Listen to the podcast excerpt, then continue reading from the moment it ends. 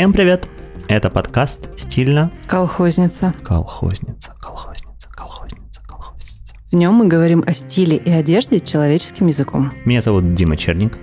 Я портной мужского костюма, закройщик, создатель ателье Морозов и Черников, а также в прошлом fashion-редактор журнала Rake. Я занимаюсь модой последние 10 лет, изучаю все, что связано со спецификой мужской моды. А я Мария Максимова, историк и владелица винтажного магазина Like a Virgin Vintage. Я изучаю историю моды и историю кинокостюма. Мы очень любим одежду.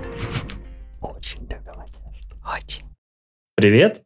С вами снова «Стильно колхозница». Мы делаем следующую серию нашего нового сезона. И сегодня мы решили пригласить еще одних гостей, которые совсем не похожи на нашего предыдущего гостя, но тем интереснее. Сегодня наши гости – это Лера и Антон Беркасовы. А, Лера – арт-директор и мультимедиа-художник. А, Антон тоже дизайнер и художник, digital-артист. Но пригласили мы их сегодня не поэтому они люди, которые имеют разные увлечения, принадлежат к разным субкультурам. А что нам, собственно говоря, и интересно относительно их одежды. Лера, может быть, ты начнешь тогда с того, каким субкультурам вы принадлежите? Привет.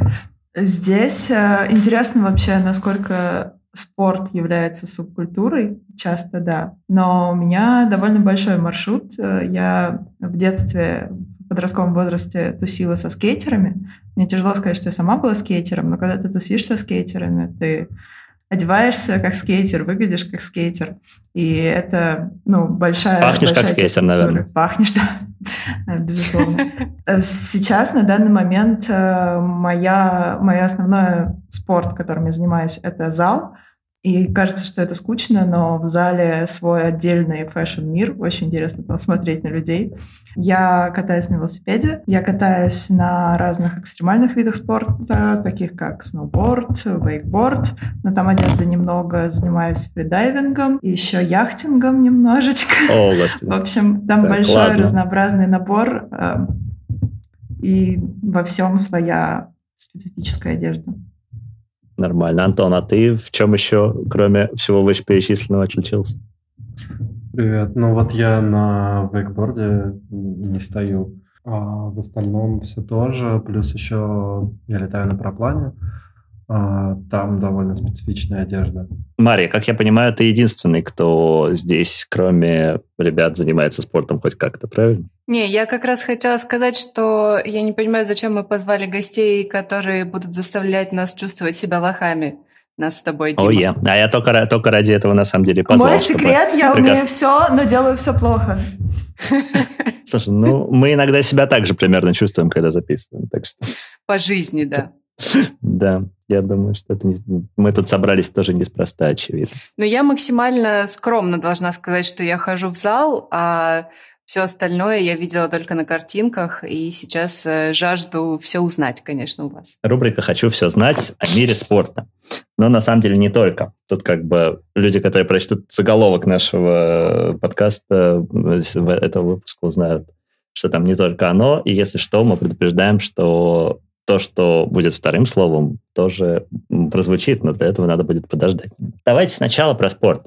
Вообще, вот мне вот что интересно. У меня есть ощущение такое, что спорт вообще стал моден, да, не так давно. По большому счету, около ста лет назад э, вся вот эта вот история, как бы до этого это была охота, да, это вообще немножко другая, другая штука, конный, конный спорт был, а, но такой э, виды спорта, которые связаны с, с, с, с определенным напряжением физическим и в том числе и модой, которая за этим последовала, да, оно, в общем, ну, типа, типа тенниса, бадминтона, всяких таких штук. Это все, все вошло в моду, по большому счету, в начале прошлого века.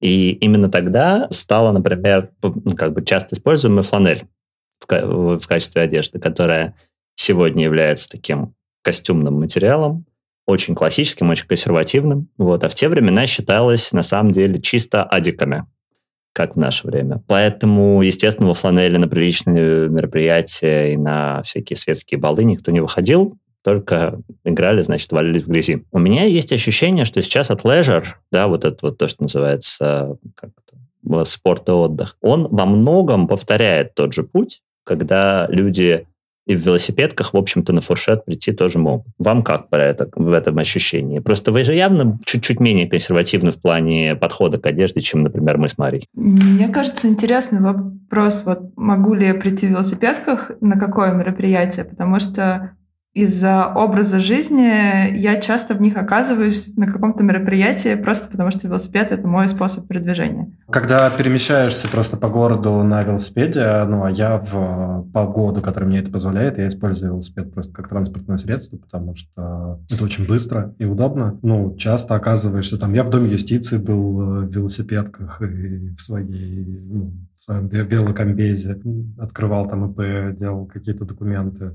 Вот. Э, ну, на вечеринках, да, тоже регулярно каких-то оказывался. Но, конечно, ну, куда-то, где от меня требуется хотя бы какой-то минимальный дресс-код, то ну, я не поеду на велосипеде, естественно, потому что, во-первых, ты будешь весь потный, грязный, ну, и одежда не очень комфортная для того, чтобы в ней как-то проводить время потом, кроме как кататься. А как э, как тетечки в Доме юстиции реагировали на велокомбез? Вообще, если честно, там все равно людям, потому что очень э, большое количество людей, э, очень все по-разному выглядят. Э, там люди с детьми приходят, поэтому там нет какого-то формального mm.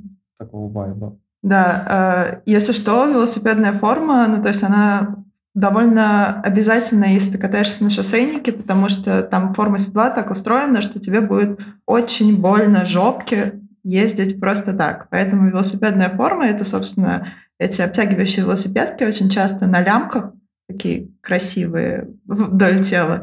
И на попе у тебя такой силиконовая подкладка, которая делает твою езду комфортной. Поэтому это не то, что мне прям... Ну, то есть это намного-намного удобнее, чем ездить в обычной одежде. Вот поэтому это такая необходимость передвижения. Называется Бибу. Второй момент, который тоже мне кажется интересным здесь, это то, что спортивная одежда, да, это еще и символ статуса. Причем статуса, на мой взгляд, непростого. А, потому что сегодня вообще в социуме, ну, по моим ощущениям, а, представления о люксовости и о, о шике, да, они сильно поменялись. Потому что, в принципе, ну, раньше там это были норковые шубы, грубо говоря, и бриллиантовые кольца. Сегодня мне кажется, что свободное время — это самое дорогое вообще, что есть. И как будто бы наша э, действительность, она предполагает, что человек вообще практически не имеет доступа, на самом деле, к развлечениям такого рода, которые кроме как киношка, там, попкорн пожать, всякое такое. Вот, поэтому ЗОЖ — это как будто бы такой маркер довольно сильный, класса, который немножко выше, чем стандарт. Если у тебя есть время в среду бегать в парке, значит, жизнь удалась. Да, да. И, собственно, здесь э, возвращаемся опять к Патагуччи, это как бренд Патагония называют, да, для который по-моему, в Калифорнии, насколько я помню, появился. Э, и э, сейчас это такая униформа всяких венчурных инвесторов и прочих э, криптомиллионеров, которые на самом деле, ну, как бы, типа, вот дают такой вайп на спортике, хотя, может, и не может, даже и не на спортике, но как будто они только что пришли из хайка. По-моему, это такая штука, которая, ну, с одной стороны, очень про серьезно, да, отражающая на самом деле какие-то статусные моменты, а с другой стороны, а, многие люди как будто бы это тоже перенимают как униформу. То есть, может быть, ты не хайкер, не велосипедчик, никто такой, но, типа, сейчас принято, будем так ходить. Вот где тут граница между true, не true, позерами, как мы любим? Мне кажется, кроме, кроме всего прочего, это же еще и просто тупо удобно. Ну, да, удобно, но позиционирование, ну, как бы, на, на мой взгляд, костюм это удобно, вот в чем дело. Как бы со мной, конечно, мало кто согласен, но Wow. Беспок костюм мало кто пробовал просто. Это правда. А, а да, у вас просто костюма нормального не было. у всех. Да. Да. Я думаю, что э, каждый может носить вообще любую одежду, которую ему хочется. Боксер, если так посмотреть, Э, она уже стала супер повсеместной, ну то есть э, все же ходят в бенсах, и никто не предъявляет, э, где твой скейт человеку в бенсах. Это уже давно так. Но мне кажется, да, одежда суперкомфортная. А, если ты вложился как-то в свой эквипмент, скорее всего, это классные вещи, выбранные с любовью, и тебе очень хочется носить их постоянно. Они суперкомфортные. Вообще, после того, как ты приобрел какой-то вот этот вот часть эквипмента, тебе не хочется переодеваться в обычные вещи. Они э, менее, менее удобные. Вот, по поводу статуса. Мне тяжело сказать, что это из-за статуса, это скорее из образа жизни. Ну, то есть, э, если ты, правда, бежишь из зала, а вечером тебе на танцы, какой, в какой момент ты должен переодеться в нормальную одежду? Твоей нормальной одежды становится... В раздевалке. Очевидно, когда ты принимаешь душ перед танцем. Если ты принимаешь душ перед танцами. Ну, это же другой разговор. Я так скажу, если ты собираешься потеть утром и вечером, душ между не, не обязательно. Роскошь. Ну, кстати, я должна сказать, что я вроде как бы всего лишь хожу в зал, но при этом я провожу огромное количество времени в своих там лосинах и толстовках, просто потому что если я выхожу из дома и в какой-то момент между своими делами иду на тренировку, то я туда же упихиваю еще все дела, которые мне нужно сделать, и мне чудовищно лень переодеваться для этого. Если уж я выхожу из дома, то я иду сразу в своей спортивной одежде, чтобы потом пойти в зал. А не потому, что мне хочется как бы повъебываться и показать всем, что я наприседала, или там быть более спортивной, чем я есть. Э, это просто тупо, ну, нехватка времени, нежелание тащить с собой смену одежды, нежелание заходить домой переодеваться и так далее. Как ты считаешь, это здорово выебываться тем, что ты наприседала через одежду? Я считаю, что это абсолютно легитимно.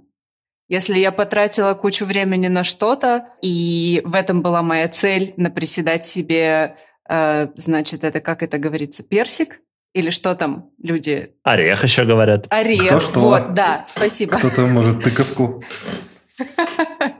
Ну, в общем, я считаю, что если для кого-то в этом есть ценность, и кто-то ходит в зал, допустим, исключительно ради красивой формы, а не ради там формы тела, я имею в виду, а не одежды, а, то нет, я не считаю, что это плохо, я не считаю, что в фотографировании своей жопы в зеркало есть что-то стыдное. Я считаю, что каждый э, со своей жопой делает то, что он хочет. Вот это уже прям ты на грани совсем сейчас, потому что можно на Яндекс Музыке будем выкладываться. Ладно. А, мне, кстати, интересно, что я почти всегда ношу оверсайз, за исключением вот именно спортивной формы в зале или велосипедок велосипедных. То есть просто так надеть велосипедки или что-то очень обтягивающее, как будто мне не позволяет, не знаю, никто мне, конечно, не запрещает, но как будто я не чувствую это в своем Девичья стиле. честь. Но как только это спортивная форма, Никаких запретов. никаких запретов. Есть ли в этом какая-то эмансипация таким образом? Получается, что? Ну, Получается, что. Но, кстати, сложнее велосипедки было носить на улицу не мне, а Антону. Он пару лет стеснялся и надевал поверх бип другие шорты, которые скрывали бы обтягивающие очертания ягодиц. Прекрасно. Прекрасных, да. А потом перестал стесняться. Это, кстати, очень интересный вопрос про раз- различия да, восприятий. Даже не будем про женское и мужское тело, да, но как, как минимум и мода в том числе к этому имеет отношение, что вообще, в принципе, нам можно, а кому-то можно что-то показывать и этим как бы условно даже хвалиться. В других вариантах, наоборот, получается, что, ну, то есть в случае с мальчиками, ты, если что-нибудь покажешь, просто у меня, например, такие ситуации были с клиентами, когда, допустим, мы делали такие умеренно обтягивающие брюки, и человек, который раньше не видел, например, своих ягодиц в зеркале в более таком упакованном виде, вот, часто пугался, потому что, ну, то есть у меня как бы был, был- были случаи реально, когда мужчины такие, типа, ну, если либо лицом показывают, либо вслух говорят, что, типа, «А, смотреть никто так не будет, и лучше всего Либо здесь помогает, когда- показывают. Лучше всего помогает в этом случае, например, их девушка или супруга, которая находится в помещении, потому что тогда все девушки, безусловно, говорят, вообще огонь. И тогда мужчина успокаивается. Вот это вот как бы из моего личного опыта. Мне кажется, что это работает. Но просто это брюки, это все-таки брюки, тем не менее. А спортивки это Слушай, действительно... а то есть получается, женщина или девушка дает подтверждение того, что да, смотреть будут. И мужчина Именно, на этом валидация. успокаивается. Да-да, смотреть будут, но будут радоваться этому, а не, не тревожиться. Антон, а как вообще внутри происходила вот эта вот э, борьба с, э, чувством того, что люди подумают. Слушай, это скорее было не то, что, что люди подумают, просто я как-то думал о каком-то, не знаю, своем комфорте, что ли, пребывания где-то. Сейчас мне уже вообще абсолютно все равно, потому что я вот тут пережил это лето, где вообще хотелось кататься голым, вот, но так, конечно, нельзя. Это было бы круто. А, вот, поэтому сейчас мне уже все равно, я везде могу появиться в этих велосипедках. Э, кто-то смотрит, кто-то не смотрит, я просто перестал что-то испытывать. Вот, а раньше я помню, что просто, ну, не знаю, в Москве особенно, когда вот жил, э, э, хотелось как-то просто не выделяться когда мы куда-нибудь доезжали. Велоспорт э, московский, это же как это можно упарываться, прям кататься какие-то э, там сотни километров нарезать, вот, а можно просто доехать куда-нибудь до центра, заскочить в один барчик, потом в другой, такой велоспорт. Он это называет велоспортом, когда вы бархопите, но на великах. Ну, не без этого, да. Спортсмены. Вот. Да, но везде как-то на самом деле были люди на спортивном, на великах, потому что в Москве большая велотусовка, и все одеваются абсолютно по-разному. Кто-то вообще там прям совсем джерси, велоботинки с креплением, вот это вот все кепочки, а, очечки правильные, какая-то еще джерси там может быть классного клуба, которому нравится, ну, все что угодно. Это для просто... задротов. Веломода вот это вот очень задротская, мне супер, очень нравится. Супер интересная штука как раз про социальные маркеры, потому что не очень понятно для меня, например, да, где граница между типа true тоже и абсос, абсос и позер. Там так, три минимум типа должны быть, да, то есть как бы я всегда вот в веломоде, ой, не в вело, в смысле в спортомоде, если вдруг меня жизнь куда-то вытаскивает, там, бассейн или еще куда-то, я просто надеваю первое, что попало, то есть это какие-то треники супермаркета, это какие-то плавки такие вот совершенно, ну, не знаю, абсолютно никакие. И я никогда не думаю о, о том, что, а, ну, условно, что люди подумают, потому что это примерно как, вот, как, наверное, многие люди ходят за хлебом, хотя наоборот, я конечно, люблю нарядиться для того, чтобы пойти за хлебом, так что здесь асимметрия происходит. Мне интересно, как вообще этот внутренний такой как, э, внутренний круг, да, субкультурная штука э, про то, как люди себя позиционируют в рамках маленького своего круга. Ты говоришь, что вот они задротские, они разные. А вот в чем, в чем разные, какие варианты, есть там подтипы какие-то или что? Ну, да, да. наверняка. И я еще как раз хотела спросить, возможно ли человеку, э, с, э, как сказать, аутсайдеру а, различить эти типы. Вот три велосипедиста передо мной, и могу ли я вообще не в теме этой всей истории отличить, кто лошара, а кто модник из них? Я, мне кажется, что uh, таких uh, тут категории вообще другие. То есть, э, во-первых, велосипедистов их э, разное множество, и они друг с другом не пересекаются, потому что они катаются в разных местах. А, то есть есть условно ребята на горных велосипедах, а, которые катаются где-то в горах, и у них один стиль одежды. А, есть э, ребята, которые катаются на шоссейниках, и они все в джерси, э, обтягивающие, цветные, ну то есть там тоже есть определенные функции. Есть, э, как называется, велики и целое велосообщество, которые тусят с Твитхэт, и, в общем, у которых все винтажное. Дима должен Винтажники. Угу. Да, да, конечно, много кого даже лично могу передать привет, наверное, кто-то нас слушает. То есть это абсолютно разные истории, и мне кажется, мне не хочется вообще кого-то оценивать. Я такая, йоу, чувак, ты тоже на велике, классно, классные очки. Ну, то есть для меня... А, мне не хочется в это вставлять оценку модно, не модно. То есть, когда мне кажется, что все спортивные сообщества, они в целом очень дружелюбные, потому что, чувак, ты занялся спортом, ты молодец. Ну, то есть ты приходишь в зал, и никто не будет косо на тебя смотреть из-за того, что ты в дырявых трениках. Там есть отдельная каста людей, которые хотят выглядеть, как будто они вот за пивом вышли, а случайно зашли в зал. Да, да. Вот. Э, они, кажется, они что... от пацанов во дворе, видимо, просто скрывают, что они ходят в зал. Да, да, просто выползли в зале. Да, много тоже всего интересного. Тут, да, все-таки, наверное, больше значение имеет, э, что ты делаешь там, ну, если речь идет, не знаю, про, про план или еще про что-то, как ты себя ведешь, как ты ну, там, летаешь, условно, как ты катаешься на велосипеде, можешь ли ты в группе ездить, вот это все. А как ты выглядишь, ну, Возможно, бывает, что люди выглядят чересчур э, в плане какой-то э, значимости экипировки. Ну, то есть все эти обсуждения этой экипировки, не вот это лучше, нет, вот это лучше. Ну, конечно, выебываться понтовым шмотом, это же в любом случае характерно для любой микрогруппы, я так думаю. И сказать, да, что ну вот мне кажется, это единственное, там... что для меня выглядит странно, когда человек, условно, там еле едет на велосипеде, но у него какой-то ультрадорогой вел, ультрадорогие очки, ультрадорогое все, и оно прям вот так вот сияет и светит светится, и ты ожидаешь от него сейчас какой, каких-то классных спортивных результатов, и он не тянет. А мне кажется, а. что это классическая ситуация, что э, человек, чтобы заставить себя заняться спортом, купил себе кучу дорогих классных шмоток. Ну, в общем, в целом, да, уважаемая. Ну, то есть я рада, что у него классный вел.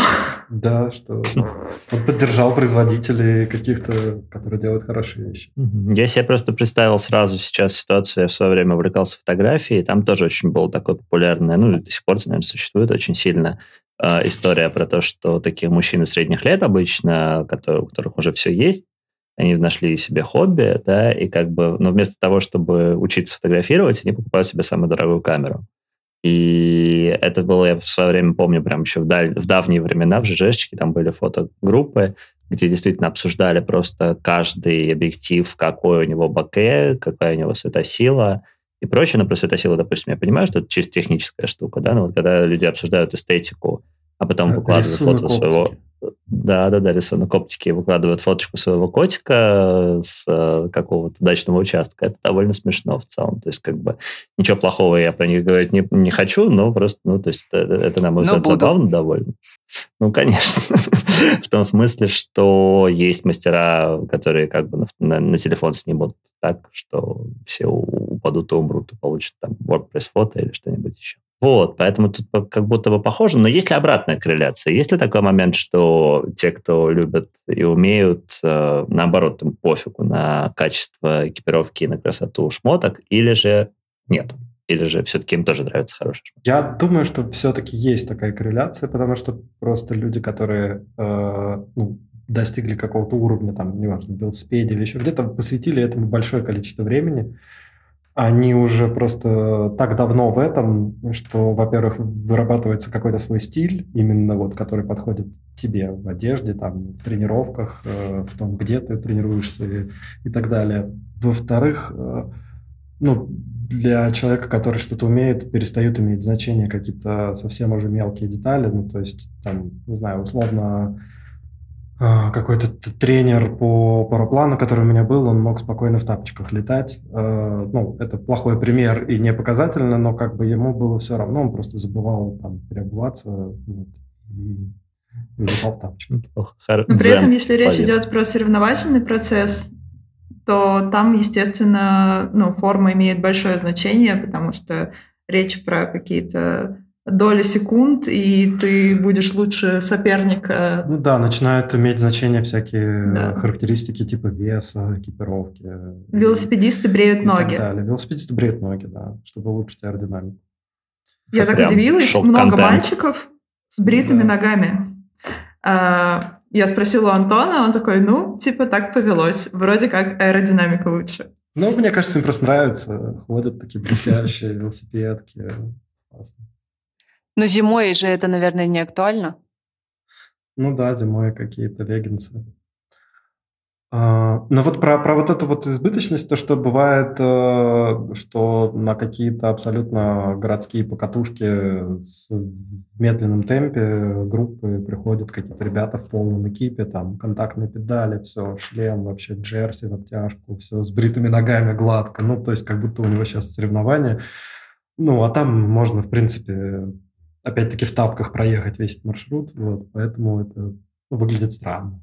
Какие-то ребята, которые давно катаются, катаются э, в том, в чем им удобно, никогда нет, нет какого-то дресс-кода обязательно Сколько комплектов для езды на велосипеде у вас есть у каждого? Из-за того, что у нас очень много хобби, комплект у нас один. А у каждого свой. Но, да, я до этого просто таскала, пыталась таскать Биба Антона, потом я все-таки купила себе. Вот, но когда ты увлекаешься многими вещами, то есть тебе нужен комплект сноубордной одежды, тебе нужен какой-то комплект, э, ладно, три комплекта одежды для зала, комплект одежды для вела, еще вот мы на контемп пошли, там тоже что-то нужно было другое взять, а потом тебе нужен гидрокостюм для фридайва и ласты, стоит очень много денег ласты. В общем... Э, Про пропланы, в общем, у меня по одному комплекту на каждый вид спорта, да, еще параплан, в общем, это интересное, но дорогое хобби, поэтому пока по одному. А как насчет сезонности? Ну вот сезонность, она уже, в, ты подстраиваешься какими-то элементами там типа теплых э, лосин э, каких-то спортивных. Это могут быть наколенники специальные, которые догревают колено еще дополнительно. Э, какие-то легкие куртки мембранные. Ну, слоистость, в общем. То есть, да, у тебя появляется еще дополнительный какой-то гардероб из флисок и всяких термокурток и ветровок, которые ты ко всем видам спорта можешь приспособить э, Главное, чтобы там все раскрывалось, закрывалось, всякие молнии, мембраны, а, дождь, ветер и так далее. И это уже перекрестно между разными видами спорта используешь. А велошорты э, делятся на мужские и женские, или это просто велошорты? Э, они делятся, естественно. Э, ну, возможно, там какой-то немного другой крой будет в талии и так далее.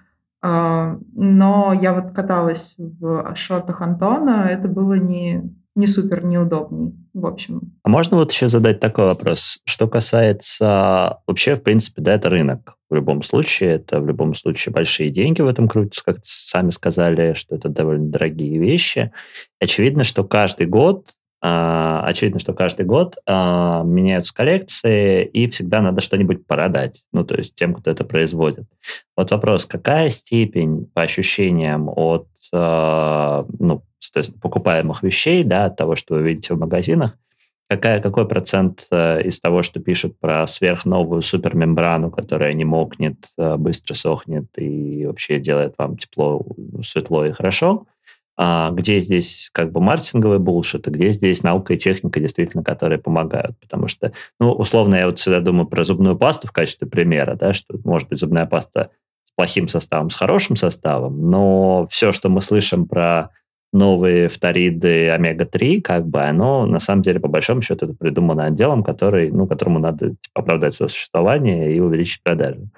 Вот, вот здесь мне тоже любопытно, чего, чего со спортом здесь происходит. Ну, мне кажется, что технологии постепенно улучшаются, но, естественно, не с той скоростью, с которой нужно создавать э, новые рекламные кампании. Вот, поэтому я больше в целом опираюсь на какое-то стабильное качество бренда, когда что-то покупаю. А, потому что, например, ты знаешь кейс про North Face, когда девушка-блогерша ругалась про то, что ее Нет, куртка... я эту историю не слышал. Интересно. А, она выложила сторис о том, что она купила новую куртку North Face и идет в хайк на такую-то гору, и куртка нахуй промокла, и ей холодно, и я не хочу возврата денег, я хочу новую куртку. И представители бренда прыгнули в вертолет, взяли куртку и привезли ей на эту гору новую такую непромокаемую куртку. А почему она промокла вообще? Ну вот та модель, которую она купила, была, видимо, неудачная, и несмотря на то, что было написано waterproof, она очень промокала, в общем. Ей привезли другую, но это уже бренд. Ну, то есть э, это все-таки был проеб бренда изначально? А, да, вро, ну как бы да. Э, вроде как это все была ситуационная история, и девушка-блогер действительно негодовала и действительно пожаловалась в соцсетях на бесячий бренд. Ну, то есть я подумала, что, может быть, она просто херово выбрала там что-нибудь неподходящую экипировку, которая промокала на самом деле или что-то такое. Нет, вроде куртка была, должна была быть э, водостойкой, но не была. Ну, это красивый кейс, даже если они сами это придумали, все реализовали с нуля. В любом случае, су- супер хороший подход к маркетингу. Как раз к вопросу о том, что не надо придумывать лишний раз, что какие-то новые материалы просто просто ситуативно. Окей. На примере парапланерного э, экипа я могу сказать, что э, ну, там, конечно, там мембрана как появилась, с тех пор она не очень изменилась, но меняется какой-то какой ход мысли идет вообще в направлении того, чтобы сделать экип удобней. И ну вот на любой парапланерной тусовке можно увидеть э, людей э, в, в, в таком градиенте э, экипа в плане возраста. То есть кто-то там может летать в каком-то комбезе не знаю, там, модель какая-то ОМ1, после этого у этого бренда О, это как, слушай, мне кажется, сов... да, советские униформы, это вообще отдельная история. Да, да, есть, есть летные какие-то, просто которые у летчиков были. Люди в разных вещах э, занимаются парапланеризмом. Вот. И можно просто увидеть, что вот люди начинали вот с этого, какой-то был комбинезон, там не очень э, удобные карманы, как-то не очень хорошо молнии располагались, и потом они переосмысляли, переосмысляли, и какие-то последние модели, э, ну, это может быть там чуть-чуть лучше мембрана по своим характеристикам, но просто научились ее очень классно использовать, э, делать какие-то вставки, как-то швы по-другому делать, э, карманы удобные, какие-то новые, более тонкие молнии, которые можно встраивать куда-то. Ну, э, Основные функции одежды не меняются, парапланерные, хотя там очень специфичные требования к ней, противоречивые даже. Она должна дышать, но при этом не промокать. Э, должна греть, ну, но при этом да, не должно быть не жарко. Это буквально то, что то, то, что техвир, мне кажется, как раз ну, все, все эти нерешаемые вопросы пытается решать в этом как раз его основной прикол, как будто бы. Uh, да, ну вот uh, парапланерные типа все курточки, какие-то флиски, они да, довольно, довольно технологичные. Плюс еще довольно крепкие. И но модель ботинок, вот эта, которая у тебя есть, она уже лет 20, одна и та же. Да, да, есть э, парапланерные ботинки Hanbag. Они на самом деле выпускают э, огромный вообще ассортимент обуви, всякое разное, и в том числе парапланерные ботинки. А, это прям вообще неубиваемая обувь. А, и я тоже видел э, у большого количества людей прошлое поколение, там прям такие огромные боты, тяжелые, страшные, в них, мне кажется, можно ядерную зиму пережить. Цель парапланерных ботинок сохранить э, не сломанную ногу при даже жестком приземлении, то есть они должны А, вот на чем.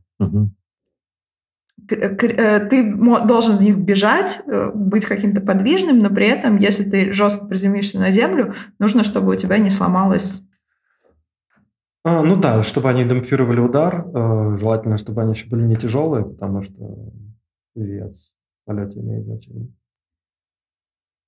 Мне очень нравится, куда приходит весь дизайн одежды. Ну, то есть как от э, исключительно функциональной задачи люди такие, так, нам нужно выполнить вот это, вот это, вот это, вот это. И чтобы все это работало вместе, и как будто внешний вид — это всегда последнее, что требуется от спортивной одежды. А, и мне очень нравится, как вот эта внешность следует за функцией. А, поэтому я искренне люблю весь спортивный шмот. Всегда интересно. Сразу видно дизайнеров. Как раз форма следует за функцией, все дела, да?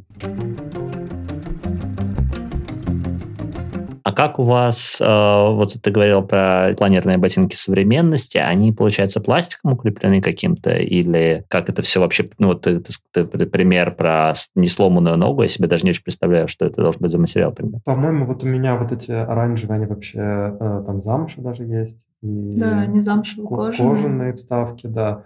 Но там э, поменялся немножко принцип, если у старой модели там был такой большой из толстой резины условно башмак, на котором уже строился весь остальной ботинок, то здесь уже такая подошва более технологичная, из какой-то легкой пены, э, принимающая форму ноги, все как-то к ней более аккуратно сделано, но при этом это все равно очень надежные ботинки, можно хайкать в них смело, приземляться на гору на камни, в общем, за ногу не Друзья, полная версия этого выпуска доступна только нашим подписчикам на Бусти и Патреоне.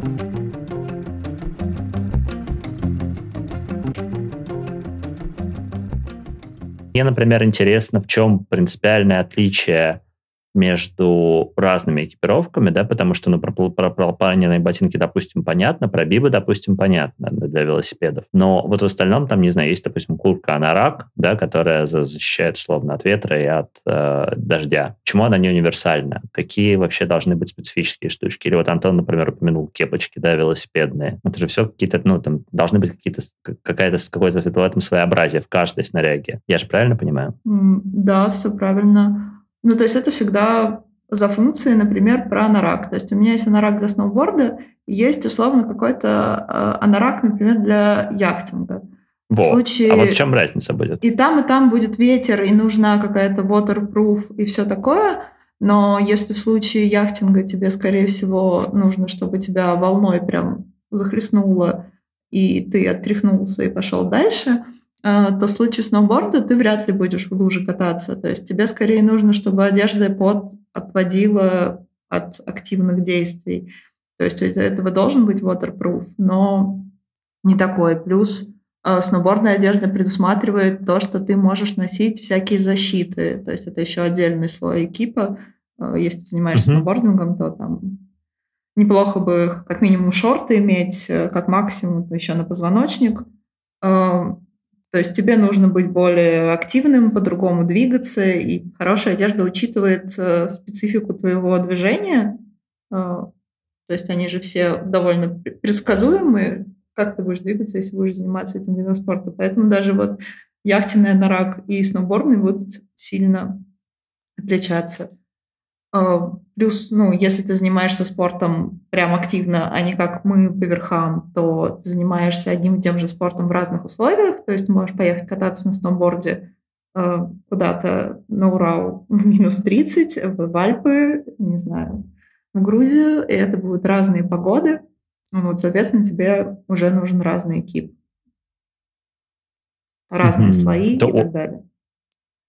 Это очень любопытно, конечно, потому что в целом я просто себе как человек, который производит одежду, в том числе, да, пускай и в узкой сфере своей, тоже, конечно, я подумал, что насколько надо вообще хорошо представлять себе, что происходит конкретно с человеком при эксплуатации, потому что, ну, то есть максимум, что у меня просили из таких, ну, технологических штук, да, чтобы можно было в костюме комфортно танцевать. Но это все равно несоизмеримо с вещами, которые когда человек может ну, жизнь потерять, если там у него рука вовремя не двинется, или нога, или наоборот двинется куда-то не туда. Это, конечно, очень любопытно. Понятно, что защита – это вообще отдельная тема, но даже при одежде. У вас бывали какие-нибудь случаи, где э, прям можно сказать, что правильная экипировка спасла жизнь, или наоборот, может быть, неправильная какая-то какую-то травматичную ситуацию спровоцировала? Шлем, шлем, шлем. Мы ходим и всех заставляем надевать шлемы. Ну, в смысле, мы сами носим. А, и если наши друзья там катаются на велике без шлема, то мы такие подходим и начинаем на них ворчать о том, как это безответственно.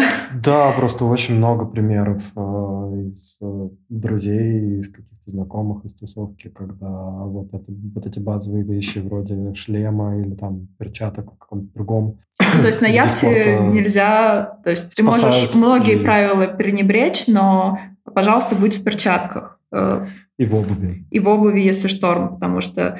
Ну, то есть это опирается просто на самые частые травмы. Почему нужно на яхте быть в обуви? Потому что веревка, пальцы, э, сломанные пальцы на ногах. Э, почему нужно быть в перчатках? Потому что веревка пошла, и у тебя ожог ладоней. То есть многие штуки, они как бы для вида, для моды, для удобства, но есть базовые вещи, которые для безопасности. Я несколько раз попадала в какую-то, ну, не травму, но неприятную ситуацию, когда не заправляла у меня обычные кроссовки не для велосипеда. Если честно, не знаю, как, как конкретно выглядят велосипедные кроссовки. У меня всегда были обычные. И я часто не заправляю шнурок до конца, цепь его зажевывает.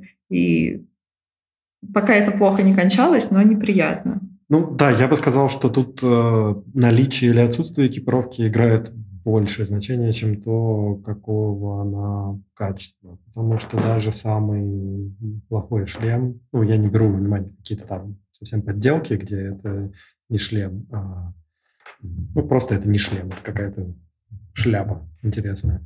А, даже самый простой шлем защитит голову довольно хорошо, а если он раскололся, то я не уверен, что какой-то более дорогой шлем а, здесь бы что-то сделал. Травму ты, скорее всего, получишь.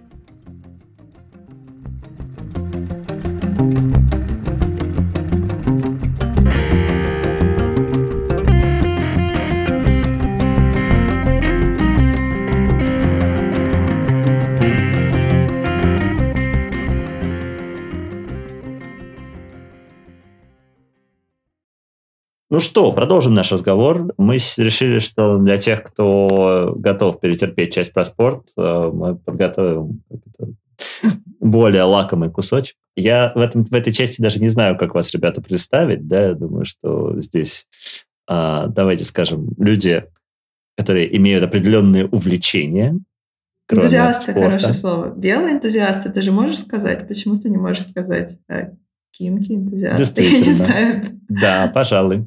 Пожалуй. В общем, люди-представители секс-позитивного общества, в том числе, которое в моде, в принципе, чаще всего, наверное, называется словом фетиш. Я персонально скажу, что да, что я предпочитаю именно это ударение, потому что много кто использует американ... американизированное фетиш. На мой взгляд, не совсем корректно, потому что все-таки фетиш — это конкретно слово из Африки произошедшее, и оно было изначально с таким ударением. А потом его уже как бы американизировали.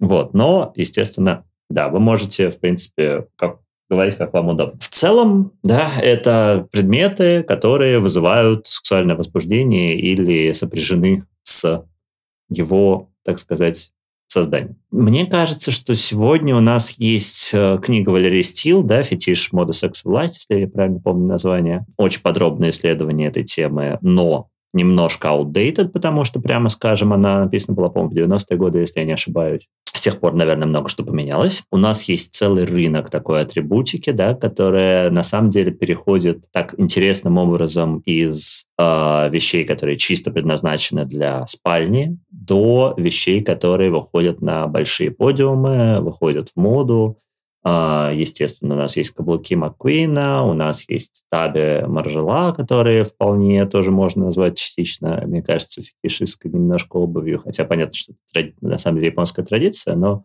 сегодня уже как будто бы оно ну, так, немножко на грани, на границе, вернее, грани там никакой особо нет. У нас есть, э, допустим, там одежда Гальяна практически вся так или иначе имеет какие-то переклички, отсылки. Вот. И, ну, собственно, как и Готье. Здесь интересно, ну, как вы вообще это видите как часть моды, да? То есть э, это, это мода или это все-таки там за своими дверями, значит, э, одевайтесь во что хотите? Мне кажется, это становится модой вот высокой, когда э, оно апроприируется из э, нишевых штук э, действительно высокую моду. То, что внутри, оно часто то есть, э, э, как в случае спортивной одежды, там управляет функция, в случае фетишной одежды управляет а, именно вот это желание человека или группы людей как-то самовыразиться в определенной по предварительному сговору. А, выразиться в определенной форме. И так же, как со спортом, есть очень разные фетиши, и это очень разная эстетика. Э, абсолютно можно накидать э, ну, латекс. Это отдельное движение людей, которые шьют себе латексную одежду, носят ее, делают разнообразные костюмы, то есть там еще отдельные... Это, это антоним спортивной одежды, потому что это вообще не про удобство. Ты потеешь, э, по тебе льются реки пота, ты абсолютно никак не проветриваешься, тебе неудобно, ты залезал в этот костюм, корсет с помощью э, своего нижнего, там, возможно, или своей госпожи. Э, потому что просто так ты его не наденешь. Вот. Э, то есть можно выделить отдельно какую-то будуарную тему, наверное, это то, что мы представляем, когда э, с широко закрытыми глазами вот эти все красные плащи, маски кружевные, лодочки, шпильки и так далее.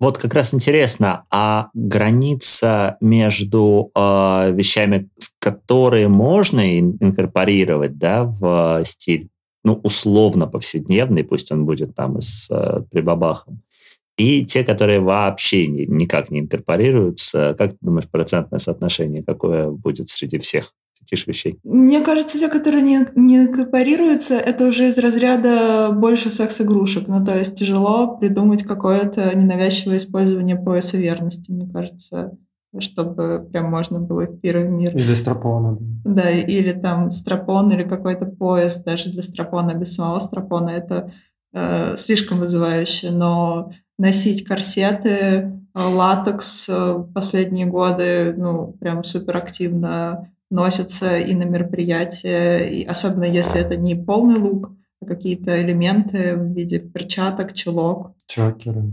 Чокеров и так далее. То есть вполне себе сетка тоже может быть вполне себе встроена. В этом смысле да, любопытно то, что, мне кажется, история про портупеи, да, которые вошли в моду где-то, я сейчас боюсь соврать, но десяток лет назад, наверное, может быть, чуть меньше. Вот я бы сказал, что они, в принципе, изначально по традиции, да, такой фетиш традиции, они, конечно же, носились на голое тело. И то, что люди начали это делать на одежду. И, соответственно, таким образом это было сочетание такое целомудрия и вседозволенности. А мне кажется, это любопытный да, прецедент. Я, может быть, я вру, конечно, может быть, в целом как бы это лично мой круг наблюдения такой, и, может быть, именно тогда вот оно вошло там, допустим, в Москве, допустим, в какой-то специфической тусовке, да, причем не БДСМ, что важно. И, возможно, конечно, оно было до этого, ну, то есть оно точно было до этого как-то уже в высокой моде, но я сейчас говорю именно про такие про простые, человек, общечеловеческие, так скажем, тренды. Вот, поэтому как раз тут пояс верности с трусами, как будто бы там с э, какими-нибудь обтягивающими штанами, как будто бы, может быть, в какой-то момент может прийти.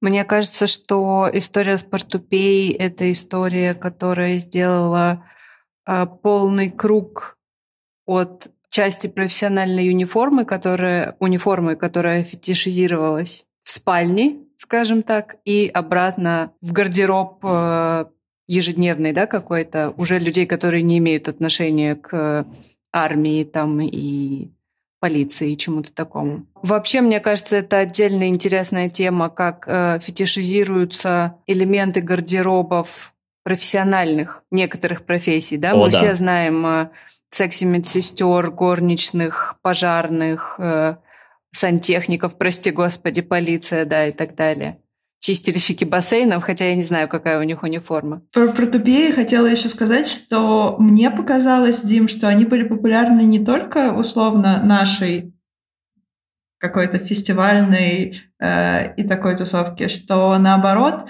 э, мне мою первую протупею, э, которую я надела, я взяла ее у знакомой, которая наоборот очень такая э, приличная девочка, которая очень одевается классически, ну, то есть... Э, и это было... Но мы все про приличных девочек знаем. Очень мо... Из-за того, что это было очень модно, э, как будто у всех появилась возможность добавить себе вот этой вот э, перчинки, стать bad girl да. абсолютно легитимно. Да. То есть надеть что-то да. очень вызывающее, но при этом э, как бы... Ну, я по сей день, честно говоря, на этом выкупаю нормисов, честно говоря. То есть как бы у меня есть ощущение, что если я вижу девушку, которая так одета, то, скорее всего, когда я начну с ней говорить про какие-то вещи, окажется, что она неофитка, и, скорее всего, она только что как бы к этому пришла. Это довольно смешно, потому что это как раз, опять же, тоже про такие круги и спирали, которые меняются.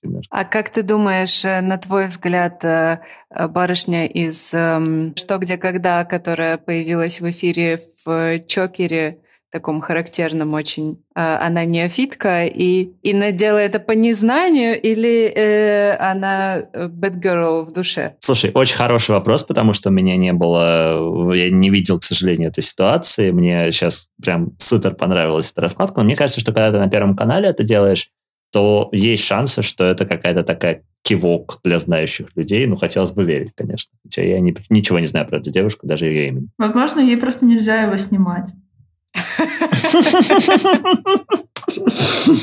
Это топ.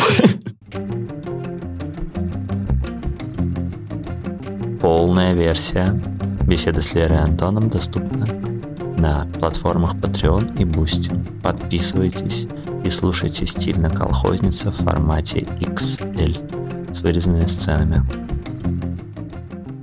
Чего хотел спросить? На самом деле мне вот что интересно. А, а вот а, как бы не будем спрашивать про ваши личные фетиши, да, но вы можете спокойно рассказать по собственному вкусу.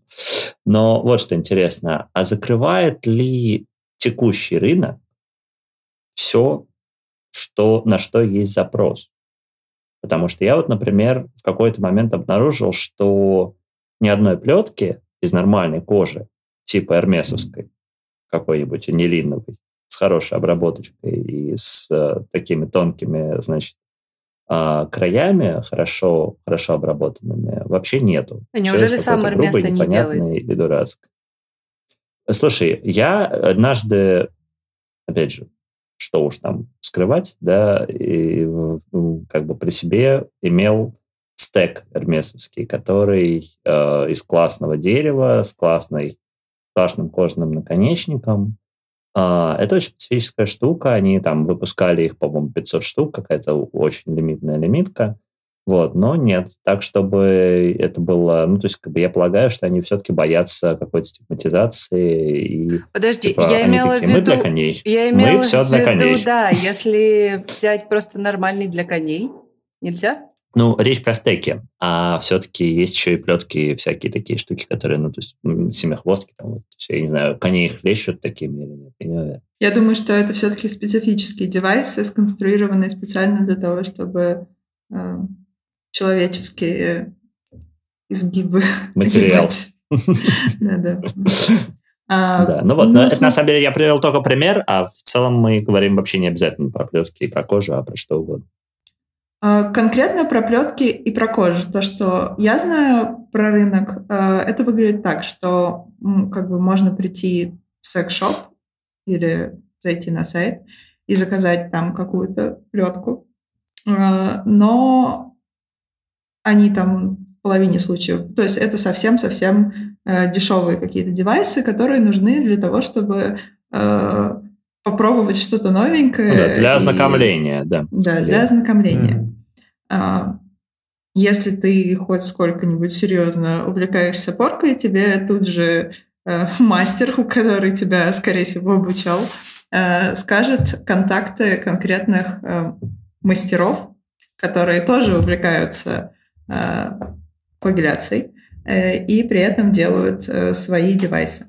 А, к ним отношение прям вот как, ну, они называются мастера, и отношение как к мастерам.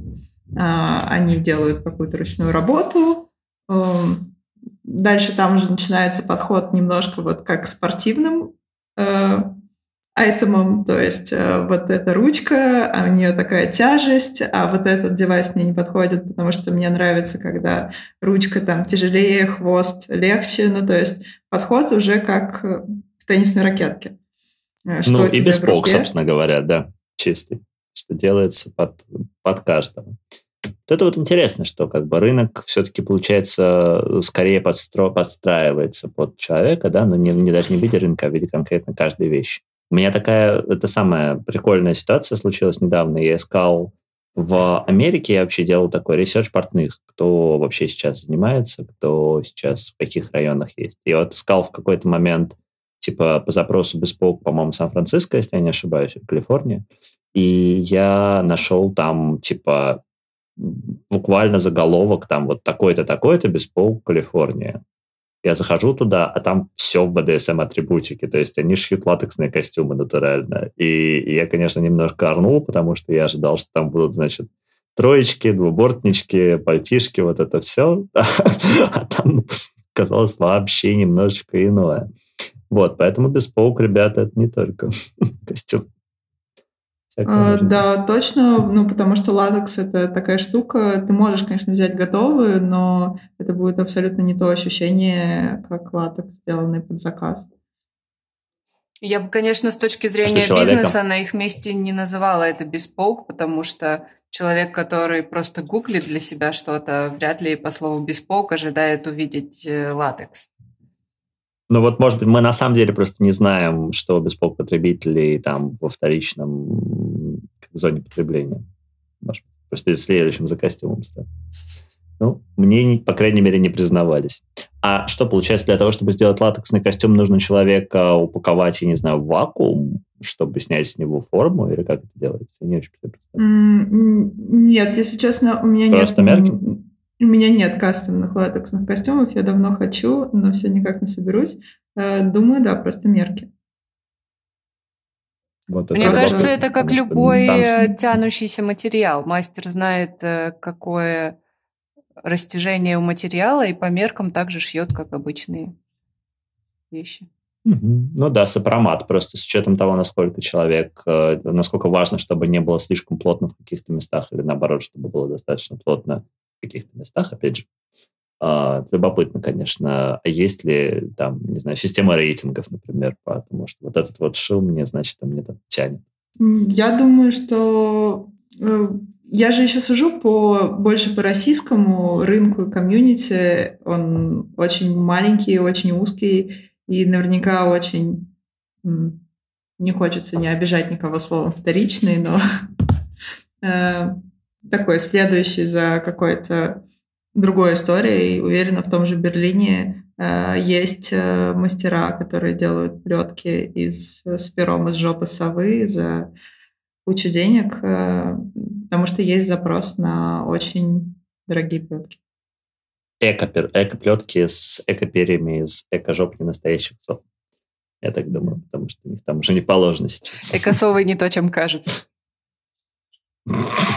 А, хотя при этом я знаю, что как, как с маникюром, например, э, с, э, маникюрщицы в Европе очень ценятся русскоговорящие, э, так и с мастерами, что наши мастера делают очень качественно, и многие вещи очень мало продают внутри страны, а отправляют в Штаты, потому что там на ну, заказать за то, что ты можешь заказать в Штатах за эти деньги, будет гораздо низшего качества, чем э, откуда-нибудь из Восточной Европы или России. И, в общем, это тоже популярно. Ну, вот из таких марок, которые я сразу прям вспомнил, э, есть, на мой взгляд, великая марка, действительно, без преувеличений. Флит uh, Рия называется. Она да, хотела про нее сказать. Лон, да, London-based, и это, собственно, два человека, насколько я помню, которые делают... Насколько я знаю, украинцы. Угу, окей. Я точно не помню, в общем, точно, точно знаю, что это, по-моему, молодой человек с супругой, которые, а, собственно, делают вот корсеты преимущественно, да, ну, то есть там в том числе и белье, и какие-то маски, и шоры, и чего только не.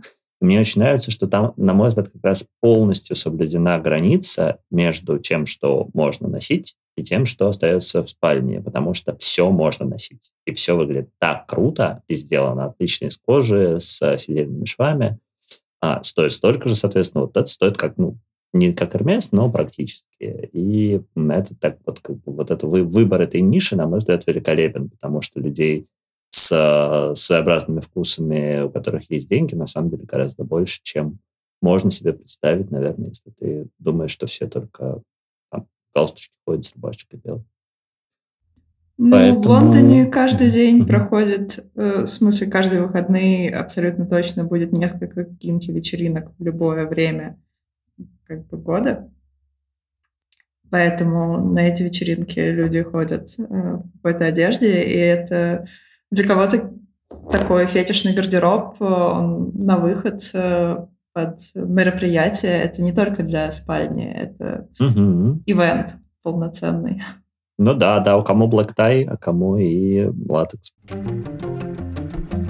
Как одеться для голой вечеринки? Чем важен аутентичный пипедастер? А также, как собрать базовый гардероб фетишиста? Во всем этом в стильной колхознице XL – полной версии на Patreon и Boosty. Про фетишную одежду, что бы вас лично смутило, если бы вы увидели на улице? Ну, то есть человека в чем? То есть понятно, что, наверное, человеком чокеры любого пола уже мало кого можно смутить. Но вот что бы лично вам было некомфортно э, видеть? Есть что-то такое? Ну, смотри, если ты мне... Давай я первый тогда возьму, раз ты ко мне обратилась э, с микрофоном. То, что а, у меня типа смут...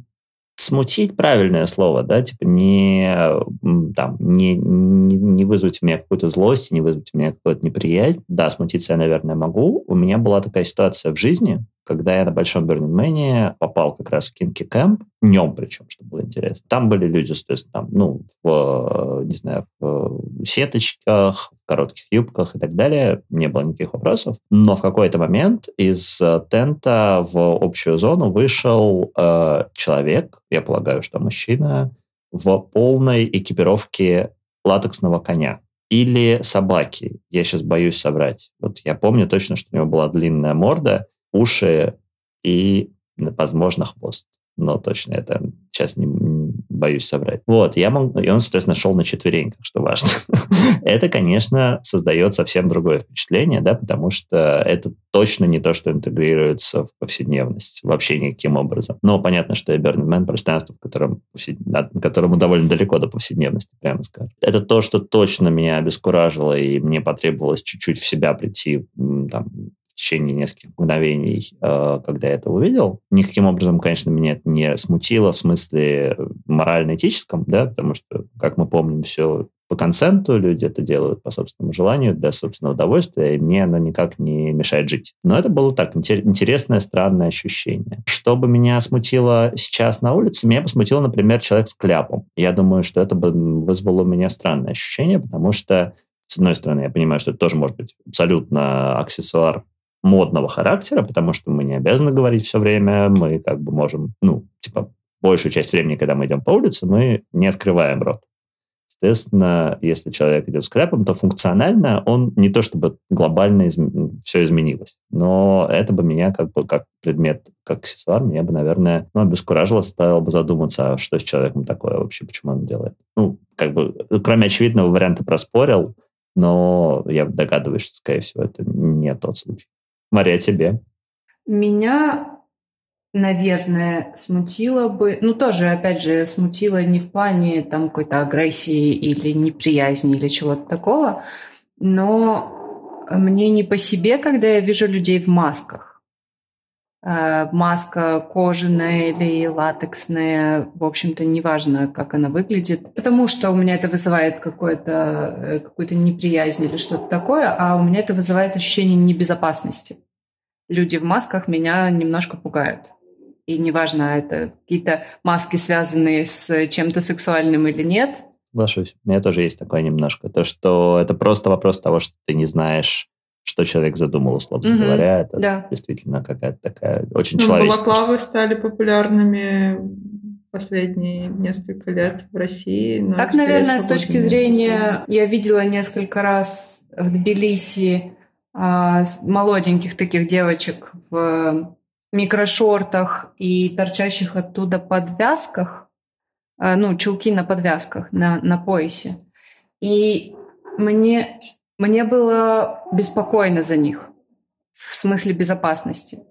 То есть меня лично это совершенно никак не напрягает, но видя реакцию окружающих и видя какую-то потенциальную агрессию, мне было неспокойно. Про собачку э, ты, может быть, видели какого-то японца, который сделал себе очень дорогой костюм собаки за много тысяч долларов?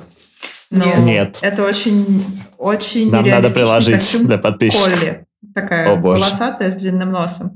И он именно не стилизованный под какую-то условно BDSM-ную латексную собаку э, с ошейником, а он максимально сделан так, чтобы это было похоже на настоящего Колли. Э, Ужас. Это бы меня смутило на улице, пожалуй. А что-то известно про его цели? Зачем он это сделал? Чтобы что? По-моему, ему просто очень нравится быть собакой, и он хотел быть собакой максимально. А, вот. И есть еще условно какой-нибудь костюм собаки, э, которая продает возле метро э, не знаю, рекламирует какой-нибудь магазин игрушек, и смешно, что это все собаки, но как бы вот первая кожаная собака нас бы очень смутила, э, вторая очень реалистичная Колли скорее вызвала много вопросов, а третья является абсолютно нормальной городской штукой. Мы бы даже не обратили внимания на такую собаку, наверное. И, честно ну, говоря, меня они тоже смущают. Да, ростовые куклы, мне кажется, это вообще тема для ужаса многих людей, и особенно с детства. Это мне прям друзья рассказывали, что у них какой-то сильный-сильный-сильный такой ужас на этом месте. И как раз я всегда, когда про, слышу про субкультуру фури, про людей, которые как раз делают то же самое, но именно с мохнатыми костюмами, у меня каждый раз ощущение, что это, ну, то есть, видимо, те кого-либо, ну ладно, я сейчас не буду ни в коем случае оценивать там психические состояния тех, кто это делает, но реально как будто у них какой-то опыт с этими ростовыми куклами был, потому что, ну, это настолько похоже все и почти, почти неразличимо. Э, да. Такое. Но мы ничего не осуждаем. Не, ни в коем случае. Это просто любопытно, как механизмы возбуждения работают. Я пытаюсь преэмпатировать, мне очень сложно получается. То есть даже, наверное, кожа как-то мне понятнее, несмотря на то, что это тоже совершенно не мой. Кожа или латекс? Ну, это обе Нет, вещи. Нет, тебе кожа или латекс? А, это выбор. Слушай, а, латекс эстетически, наверное, ну, то есть фоточки интереснее получаются. Вот, но тактильно, конечно, кожа. То есть мысли о том, что вот это вот действительно все такое прям совсем липкое. То есть как бы со стороны латекс, а из как бы с точки зрения юзабилити кожи. Ты скрипишь, по тебе все течет просто рекой. Это очень... Это история моего первого свидания. Я надела кожаные брюки. Я издавала всю дорогу очень забавные звуки при каждом шаге. И да, это было не очень приятно. А свидание это удалось в итоге? Ну, конечно, да. Видишь, сижу вот в его квартире теперь. Прям этого свидания? Я-то думал, что вообще самого первого. Блин, ты же говорила, кстати говоря, в каком-то прошлом выпуске, что ты пришла в нормкоре с худи и вообще... Ну, это были просто черные кожаные брюки, ничего в них такого нет. И при этом с худи? С худи и в пиджаке сверху. А, ну, блин, как, как, да, как, когда ты об этом рассказывал, когда ты рассказал, что пришла на первое свидание в худе, потому что, типа, чтобы продемонстрировать, что тебе на самом деле вообще все плохо. Это, конечно, Мне на самом деле штаны было. там не, не участвовали. Дело не в том, что я э, демонстрировала. Я на самом деле на первые свидания почти никогда не наряжаюсь, потому что никогда не знаешь, что там на другой стороне происходит. Что ж, друзья, это прекрасной ноте. Я думаю, что нам для того, чтобы оставить, как всегда, давай людям немножко меньше, чем они бы хотели, потому что, возможно, уже сегодня многие получили даже too much information по каким-то Да, вопросам. после детского-то мира а... поздновато уже как-то. Пить боржоми. Вот. А, спасибо вам огромное. По-моему, было супер любопытно. Вообще, я желаю всем нашим слушателям открыть в себе, не знаю, спорт или что-нибудь еще, что, что вам больше нравится из сегодняшнего выпуска. А, да, Лер. Спасибо вам. А, я подумал, Спасибо. что ты хотела, да, хотела что-то еще сказать. Да, Марья.